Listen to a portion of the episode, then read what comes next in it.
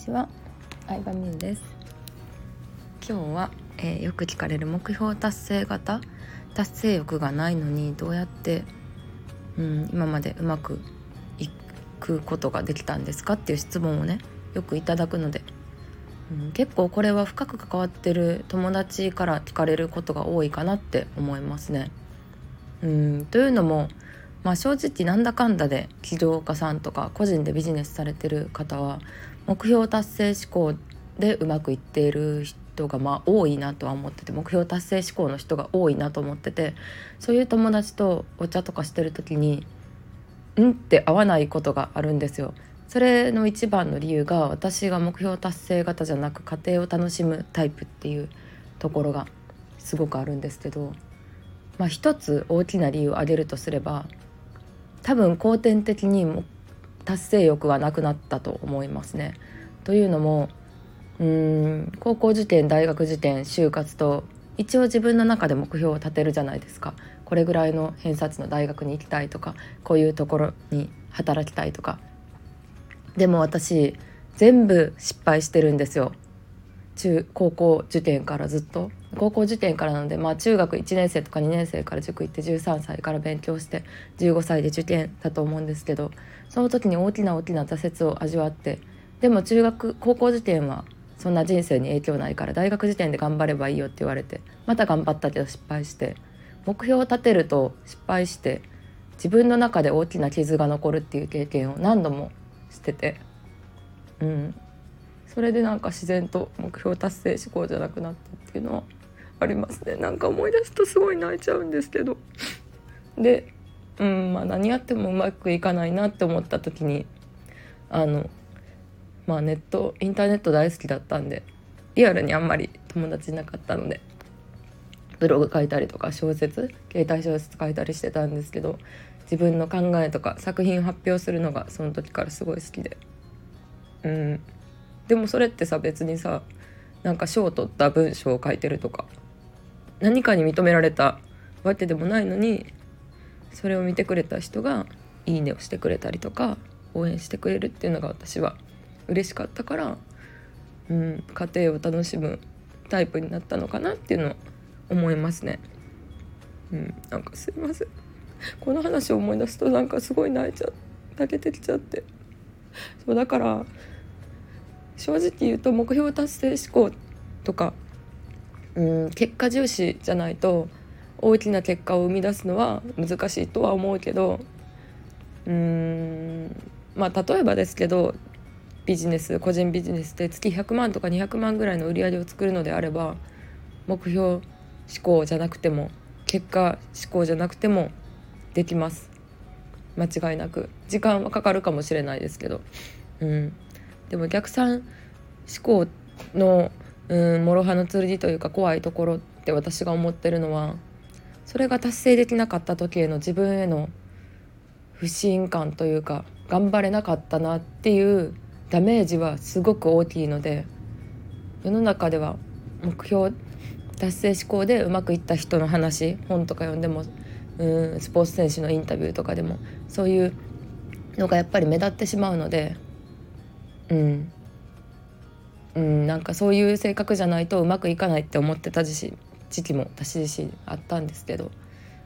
でもそれはなんか人によるなとは思いますね。家庭を楽しみながらの方がうまくいく人もいるしそういう声ってさネット上とかでも届きにくいと思うけどだからこそ私はうんなんか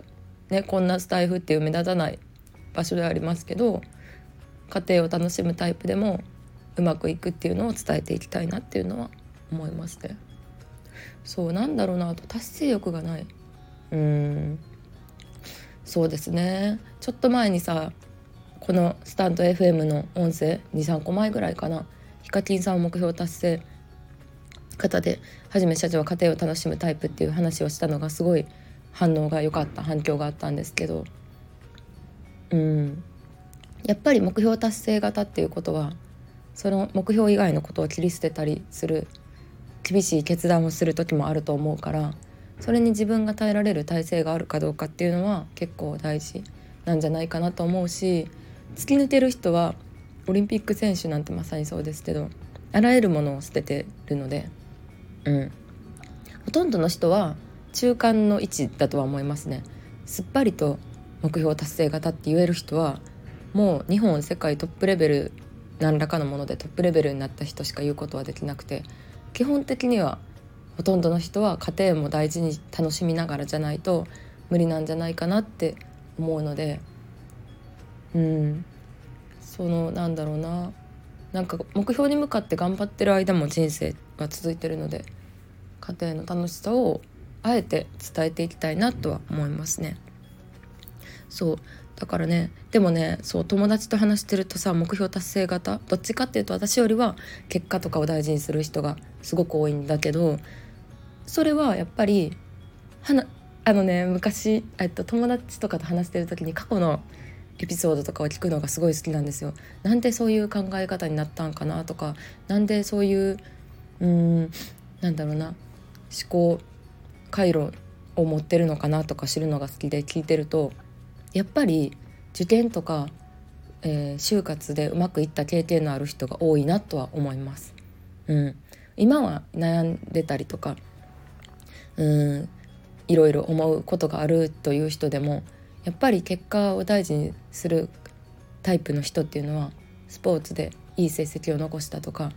受験で第一志望の学校に受かったとか就活でうんまあ誰もが憧れるいい会社に就職できたとかっていうバックグラウンドを持ってる人が多いなと思うから私はすごく羨ましいですね。うん。羨ましいです。だからうん。自分が、うん、人によって本当成功する方法っていろいろなんだなって思うし自分がこのやり方だったらうまくいくって自分のことを信じられる方法アプローチ方法っていうのがまあ、それぞれの人で見つかればいいなっていうのは思いました。そうでいろいろ話したんですけど私がね家庭をね大事にするタイプっていうのに気づいたのはストレングスファインダーっていうあの何自分の強みを見つける検査みたいなのがあるんですけどそれを受けてからなんですよね。基本的に学校とかうん勉強とか何の何かを達成する仕事とか何かを達成するのってやっぱ結果を決めて結果ゴールから逆算しましょうって教えられることがほとんどででも私はそれを言われても全然できなくてずっと自分にコンプレックスを抱いてたんですけどでもそうじゃない方法もあるっていうのを教えてもらったのがストレングスファインダーっていうテストだったんですよね。でそれに関するうん講座をやろうかなって今思っててそう自分が人生を変えられたからそれを受けた後にどうやって生かしたらいいのかとかうんその結果をどうやって読み解いて自分の日常に生かしていったらいいのかっていうのをねあの紹介する講座をオンラインでやろうと思っててそれ一応9月にねリリースしようと思ってるので興味ある人いたら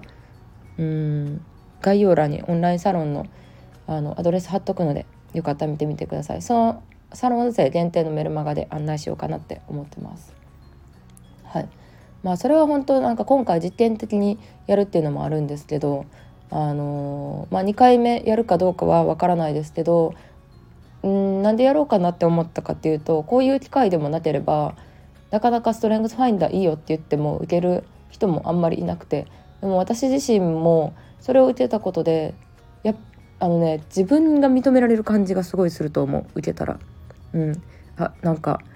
その強みっていうのがこういう性格の人がいいとかじゃなくてどの性格でもそれぞれ強みがあってうんどんなに優れてる人も苦手なことがあってっていうのが知れるからなんか自分が認められた感じ。そのままの自分でいいんや。自分のどういうところを生かしていったらいいのかなっていうのが分かるので、うん、そうなんかそういう講座をやることで受けてみようって思う人が増えたらいいなと思ってちょっと考えてます。